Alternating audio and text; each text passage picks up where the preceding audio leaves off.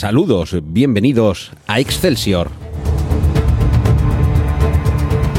Soy Antonio Rentero y os invito a recorrer el mundo del cómic desde Milcar FM.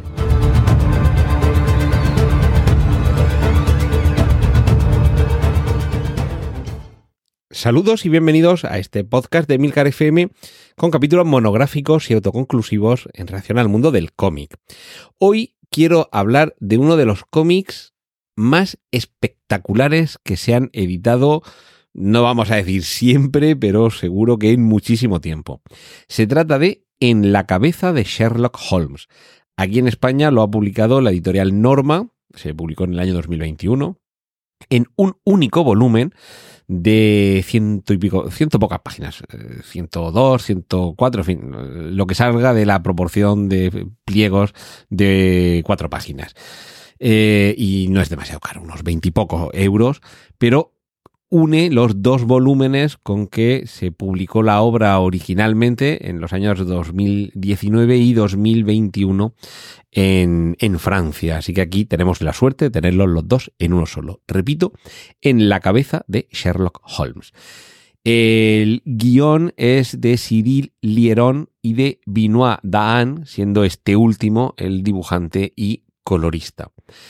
Una historia de Sherlock Holmes que no está basada en ninguna obra de Sir Arthur Conan Doyle, es decir, es completamente original, y que comienza con un médico con amnesia y eh, al tratar de averiguar por parte de Sherlock Holmes y de Watson qué es lo que ha sucedido, la primera pista será una entrada, una entrada a un espectáculo de, de mesmerismo, de hipnotismo. A partir de aquí, la propuesta de historia con un dibujo un poquito caricaturesco y que, por ejemplo, hace que el personaje de Sherlock Holmes tenga un aspecto muy similar al del el actor británico Peter Cushing, para mí uno de los mejores rostros que se han prestado para interpretar en el, bueno, en el cine y en la televisión, porque también hubo serie de la BBC protagonizada por Peter Cushing, al detective sin duda más famoso de la historia. Hasta aquí voy a hablar solamente de, una historia de Sherlock Holmes, bien traída, con sus, eh, bueno, las habituales peculiaridades de este detective, una historia complicada, intrincada y que en la parte puramente narrativa, puramente de guion, eh, en ese campo estricto hay que darle una muy buena nota. Traslada muy bien los personajes, tampoco profundiza mucho en ellos, pero quizá porque al final Sherlock Holmes es ya un arquetipo y tampoco hace falta eh, profundizar más en él. Y sí que es cierto que mm, bueno, tampoco son mucho más profundos los secundarios ni por supuesto los oponentes. Pero hasta ahí una historia de Sherlock Holmes altamente disfrutable. Eso en el campo del guion. En el campo del dibujo, ya digo, con un estilo un poquito caricaturesco, con un uso muy, muy, muy atractivo de colores, con unos tonos un poquito, un poquito desvaídos, que también lo que hace es meternos en ese Londres victoriano y decimonónico de una manera más que convincente y que hasta ahí se le puede dar una muy buena nota, siempre que no te resulte chocante ese estilo, que yo creo que es muy agradable. Pero donde está la auténtica genialidad de En la cabeza de Sherlock Holmes es en la forma en la que se estructura la narración, porque se nos mete realmente dentro de la cabeza del detective, y además esto se hace apostando por una organización que tiene que ver con las propias viñetas, la forma, la conexión entre ellas, cómo encajan unas con otras y cómo va saltando la narración entre ellas, que es tan innovadora como magistral. Por buscarle un antecedente rebuscado, pero yo creo que innegable, habría que retroceder hasta una historia de Will Eisner del año 46 titulada El asesino, en la que veíamos la narración desde dentro del cráneo de ese asesino, en la mayoría del relato. En algunas viñetas no. Con una forma muy peculiar de hacerlo. Ya había alguna película, eh, no recuerdo ahora el, título, bueno, había una película de cine negro eh, que estaba rodada en plano subjetivo, es decir, la cámara toma la posición de los ojos del protagonista y solo en algún momento en el que con un trucaje más que efectivo vemos al protagonista que se está mirando en un espejo y vemos el rostro del actor que interpreta al protagonista, pero todo lo que hacemos es mirar a través de la lente que son los ojos del protagonista. En el caso de ese relato de el asesino, casi todo el relato, bueno, todo empieza dentro del cráneo del asesino y a través de ese cráneo lo que vamos a ver es como si estuviéramos, pero de verdad dentro de un cráneo, es decir, vemos como los dos agujeritos de los ojos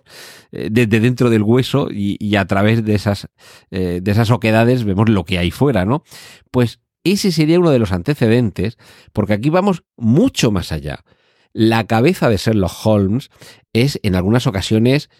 un cobertizo, una fábrica, ya sabemos ese palacio de la memoria que utiliza el detective para guardar todos sus recuerdos y conocimientos y en ocasiones le vemos transitar por esas estancias buscando información, incluso vemos en algunas ocasiones a través de los ojos de, dentro de ese edificio que es el cráneo y, sobre todo con literalmente un hilo conductor pero cuando digo literalmente es porque en las páginas hay dibujado un hilo que va uniendo una viñeta con otra para que sigamos el curso de la narración, el curso de la investigación y cómo ese método deductivo de Sherlock Holmes va llevando de unos datos a unas conclusiones.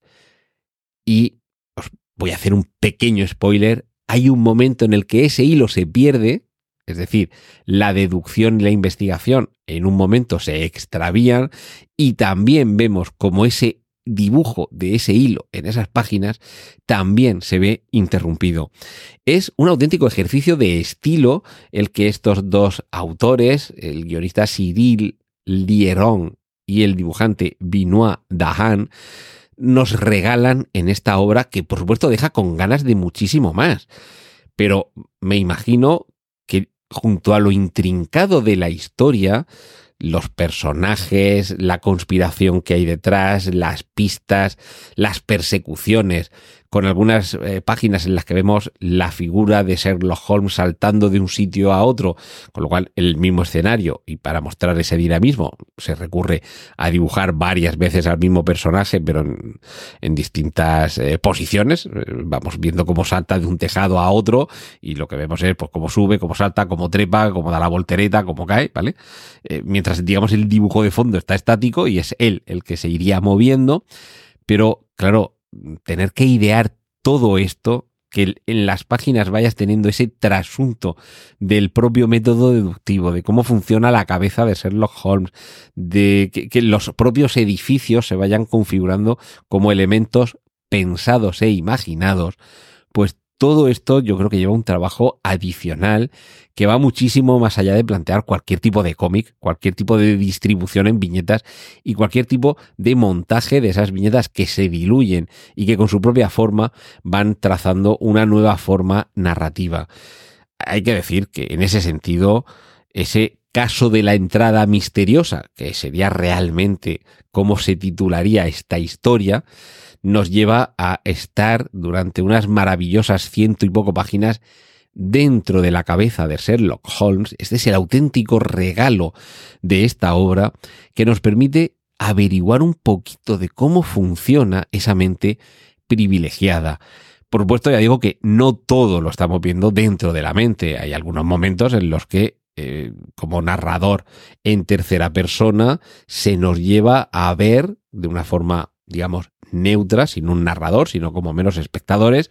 qué es lo que ha sucedido allí donde no está Sherlock Holmes, ¿vale? De hecho, todo comienza con este señor que va corriendo por mitad de la calle y evidentemente ahí no está Sherlock Holmes. Eh, hay un narrador en tercera persona, un narrador omnisciente, aséptico, que nos transporta a un lugar para que seamos testigos de algo que a partir de ahí hará que se desarrolle la historia. Pero ya digo, en el apartado gráfico es bueno, es de un disfrute, de verdad, como pocos, bueno, llevo unos cuantos cómics leídos en mi vida, si en casa tengo 35.000, imaginaos los que he leído, porque también he leído otros de amigos que me han prestado de la biblioteca en formato electrónico, pues eso, a lo mejor habiendo leído, vamos a poner 40 o 50.000 cómics en mi vida, yo puedo decir que este es de los más espectaculares como diseño, como formato, como experiencia gráfica y desde luego como un tour de force en cuanto a la imaginación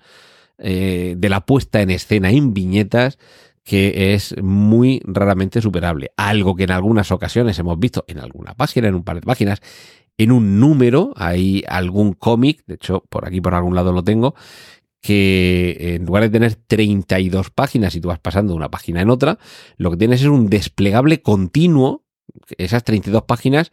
es una página y la otra al lado y la otra al lado y la otra al lado, que, lo puedes desplegar y te ocupa 4 o 5 metros. Y la historia se va contando así. Si no recuerdo mal, era, era un cómic de Robin, creo recordar, de la editorial DC, creo recordar. Y te va contando la historia de esa forma. También, desde luego, es algo tremendamente original. Pero creo que este le supera en espectacular, bueno, en espectacularidad y en facilidad para leerlo, porque ese cómic de Robin, eh, lo ideal sería poder plastificarlo y tenerlo en un pasillo muy largo en la pared, en una pared, eh, tener otros ejemplares, claro, para tener uno en una pared y leer una parte de la historia y continuar por el otro lado del pasillo leyendo la otra parte de la historia a, modo de tira continua. A ver, que esto tampoco llevo inventado cuatro días. El tapiz de Bayeux, eh, en el que se narra, si no recuerdo mal, la batalla de Hastings en, en, Inglaterra, al final es eso, es en una tira larga ir contando una historia, que esto ya en el antiguo Egipto se hacía, y quizás lo más original también del tapiz de Bayeux, del 1100 y pico, es que si no recuerdo mal es la primera eh, representación gráfica que hay del cometa Halley. Pues bien, pues esa tradición es la que se recoge en este En la cabeza de Sherlock Holmes, que además, insisto, aquí en España, editado por Norma Editorial, recopila los dos volúmenes originales en uno solo y que de verdad es de esos cómics que se disfrutan tres veces. La primera, al, al, ir leyendo la historia. La segunda, al ir viendo cómo se ha puesto en viñetas. Y la tercera, cuando ya lo has terminado todo, volviendo otra vez al principio y disfrutando de cómo estos dos autores, Cyril Lieron y Benoit Dahan, han conseguido esa fusión de forma y de fondo para hacernos disfrutar a los amantes del cómic y, por supuesto, a los amantes de Sherlock Holmes.